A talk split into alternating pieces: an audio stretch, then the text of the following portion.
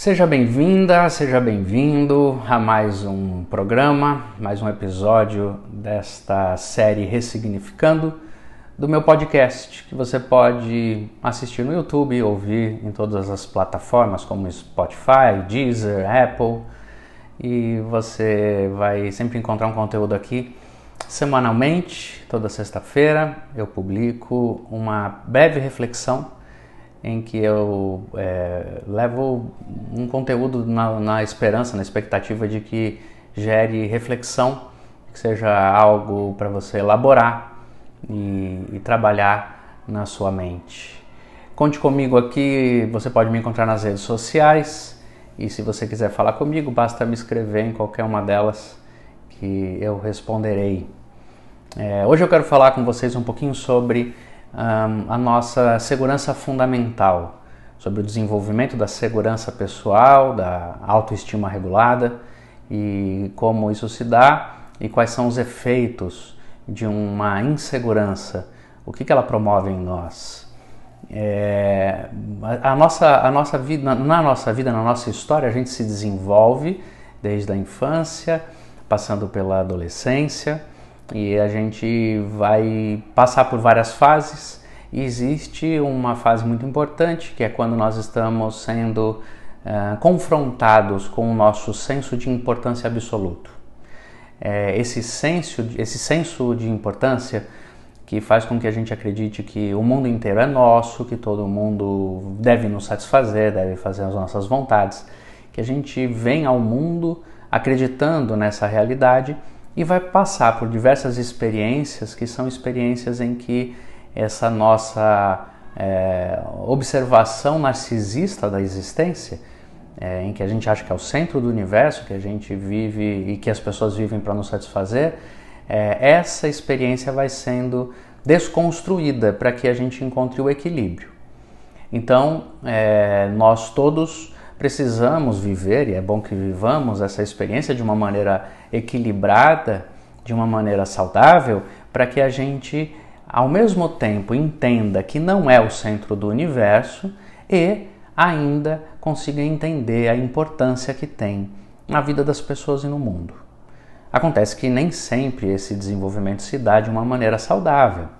Então, muitas vezes a gente ou não consegue viver na vida a experiência da, da confrontação contra o narcisismo, então a gente não tem ferida narcísica o suficiente para nos colocar no nosso lugar, ou então a gente é muito massacrado, desprezado, é, desvalorizado ao ponto de perder completamente o senso de importância.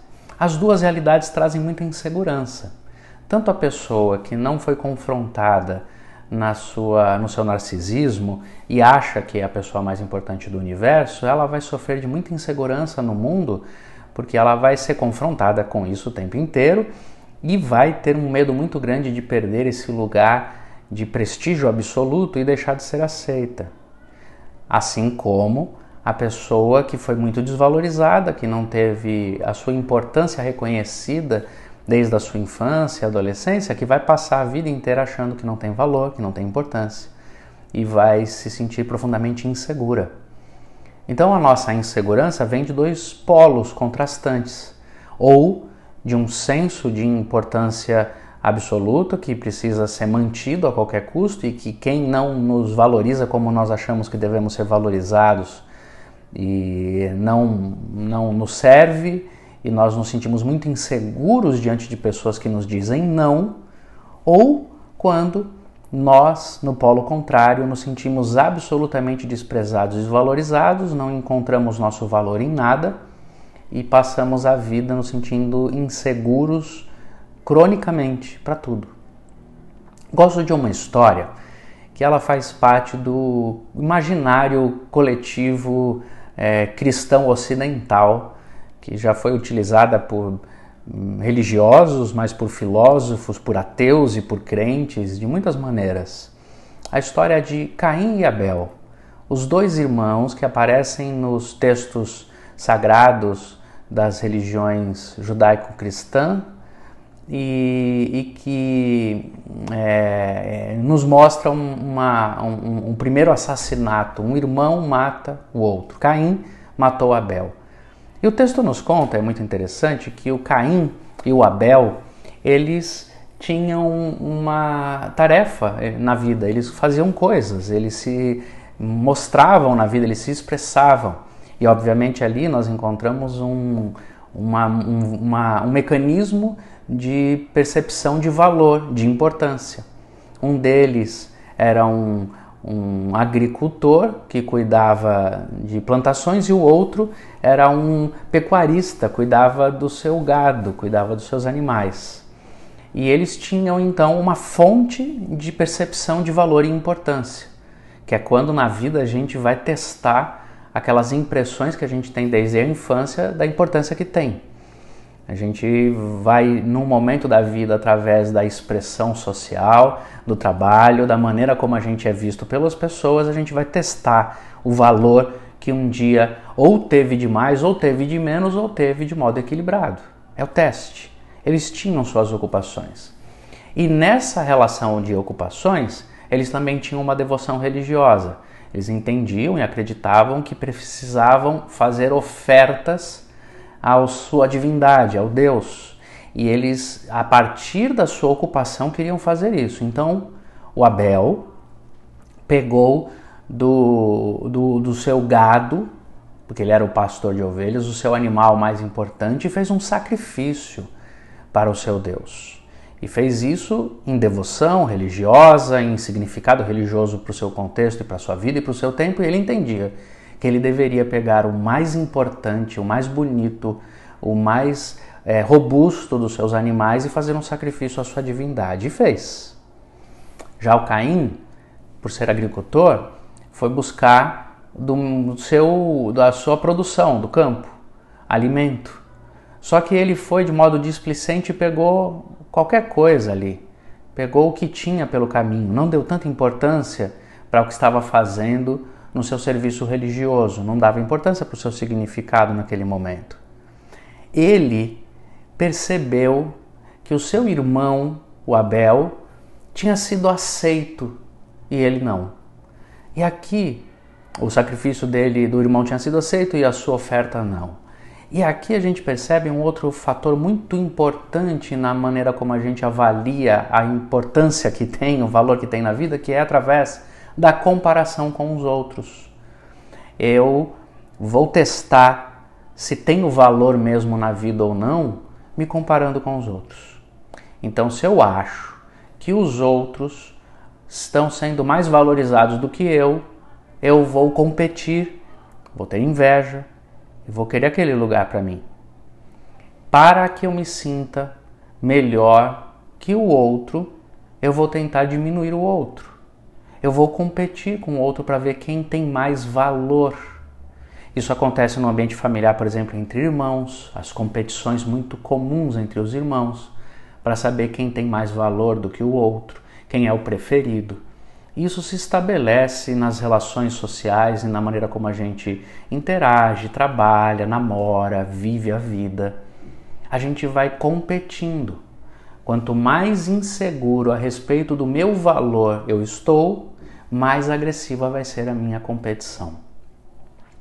E essa competição, essa comparação com os outros pode me colocar no lugar do Caim, que foi o ressentido que se viu não valorizado, não aceito, não aprovado em comparação ao irmão, porque ele percebeu que o irmão foi aprovado naquilo que tinha feito. Ele percebeu o irmão aprovado, percebeu-se desvalorizado. É interessante que essa competição que a gente tem com as pessoas, essa comparação, ela pode ser, ela pode nos fazer, nos condicionar a um olhar sobre nós mesmos que nem sempre é real, mas que acaba tomando o nosso coração. É, eu olho para um outro e acho que o outro é melhor que eu. E isso faz com que eu me sinta desvalorizado, quando nem sempre é a realidade. Mas só o fato de eu me colocar numa situação em que o outro é melhor, eu me sinto desvalorizado. Então eu volto para um lugar em que eu acredito ter desde a minha infância, que é de desvalor. e fico ali, me sentindo menor que os outros. Inconscientemente, inclusive, eu acabo me aproximando de pessoas que eu acho que são superiores a mim, para eu confirmar e manter essa sensação de desvalor. E aí então eu fico inseguro nessa posição na minha relação com as pessoas. Se por outro lado eu achar que eu sou superior a todo mundo, eu vou precisar procurar pessoas e me relacionar com pessoas que eu considero inferiores para sustentar essa ideia que eu tenho de que eu sou mais importante que todo mundo. Então eu vou me aproximar de pessoas que eu acho inferiores, que eu considero inferiores, para que elas não tenham, elas não me, me façam correr o risco de perder a minha posição.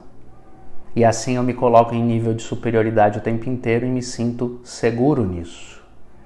Acontece que quando a gente vai nessa relação com as pessoas, se comparando e competindo, essa nossa é, busca inconsciente da confirmação é, na comparação com o outro, ela falha.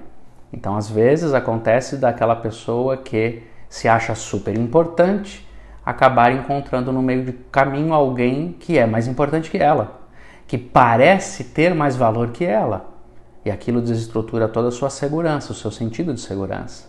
Então, a gente vai partir para uma ação resultante da insegurança. Se eu ficar inseguro a respeito de quem eu sou, eu vou agir que nem Caim. Se eu ficar inseguro a respeito de quem eu sou, eu vou manifestar esta síndrome da necessidade de destruir o outro para que eu tenha condição de sustentar quem eu acho que eu sou. Se eu me sinto inseguro, eu agrido. Se eu sinto, me sinto inseguro, eu reajo desse jeito.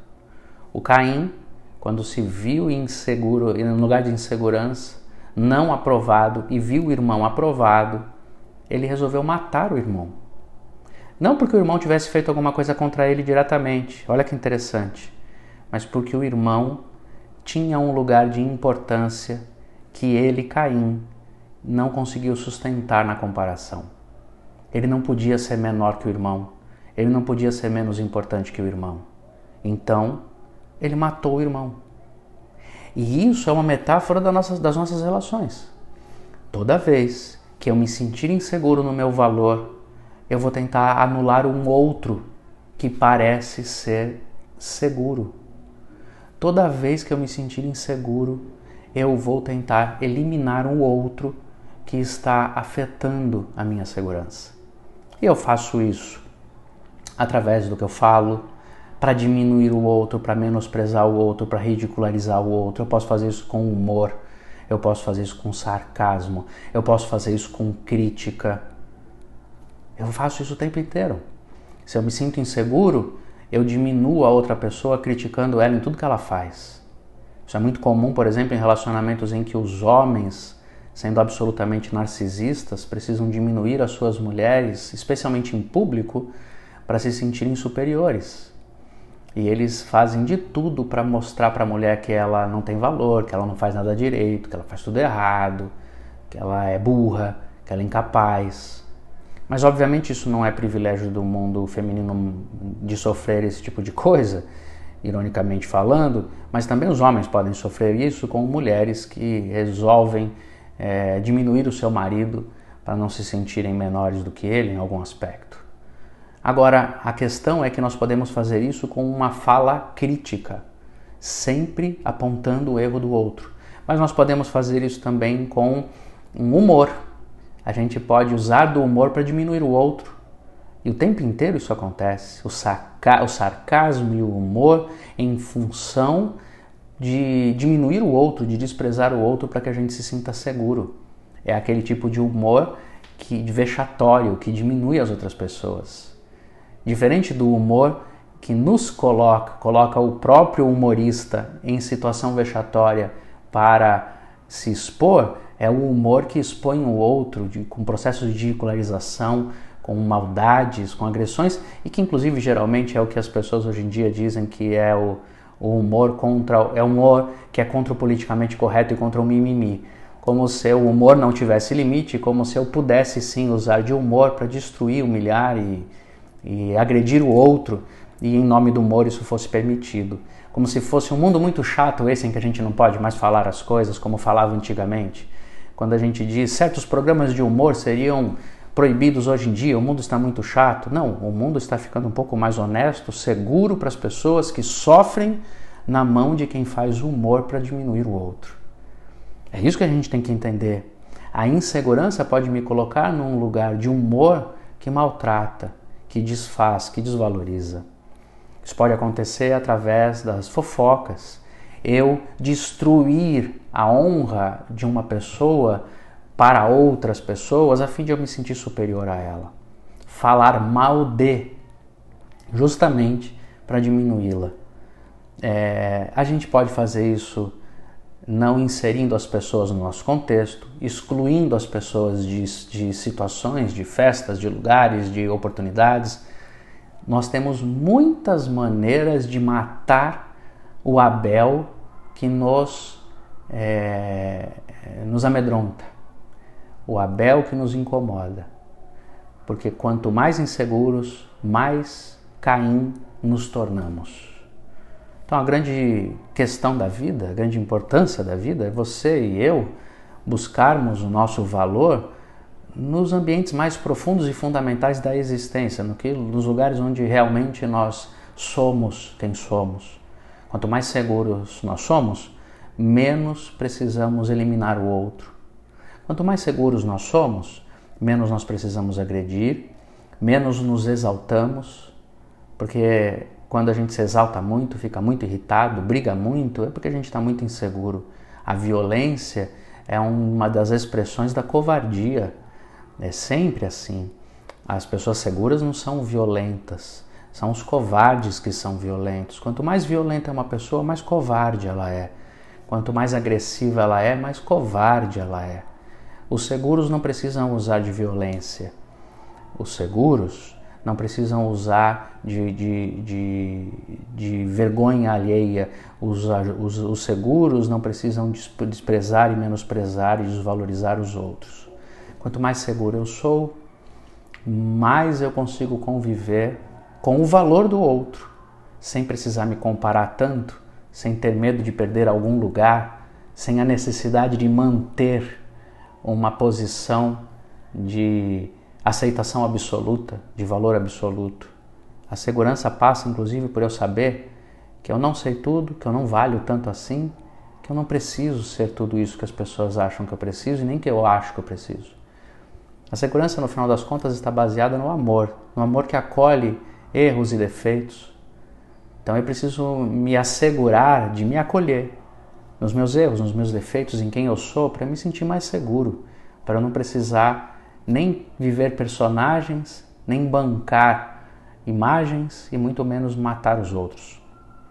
É, é importante que eu me sinta seguro para que eu não seja tão atingido assim com as ações dos outros, com o que os outros falam, com como os outros me olham, com o que os outros fazem. Eu preciso estar mais seguro dentro de mim mesmo para não precisar me incomodar tanto com a maneira como os outros vivem. A insegurança nos torna agressivos, nos torna é, desvalorizadores da vida, nos torna é, banalizadores da existência dos outros, nos torna violentos, nos torna é, pessoas que, de alguma forma, em algum nível, vão fazer alguma coisa para eliminar o outro. A insegurança nos torna Caim. E a segurança nos mantém pessoas honestas, dignas e capazes de viver uma vida junto com os outros, da maneira mais saudável que a gente puder viver. Que busquemos a nossa segurança. É muito bom estar aqui com você. Por hoje é isso. Conte comigo. Paz e bem e até a próxima.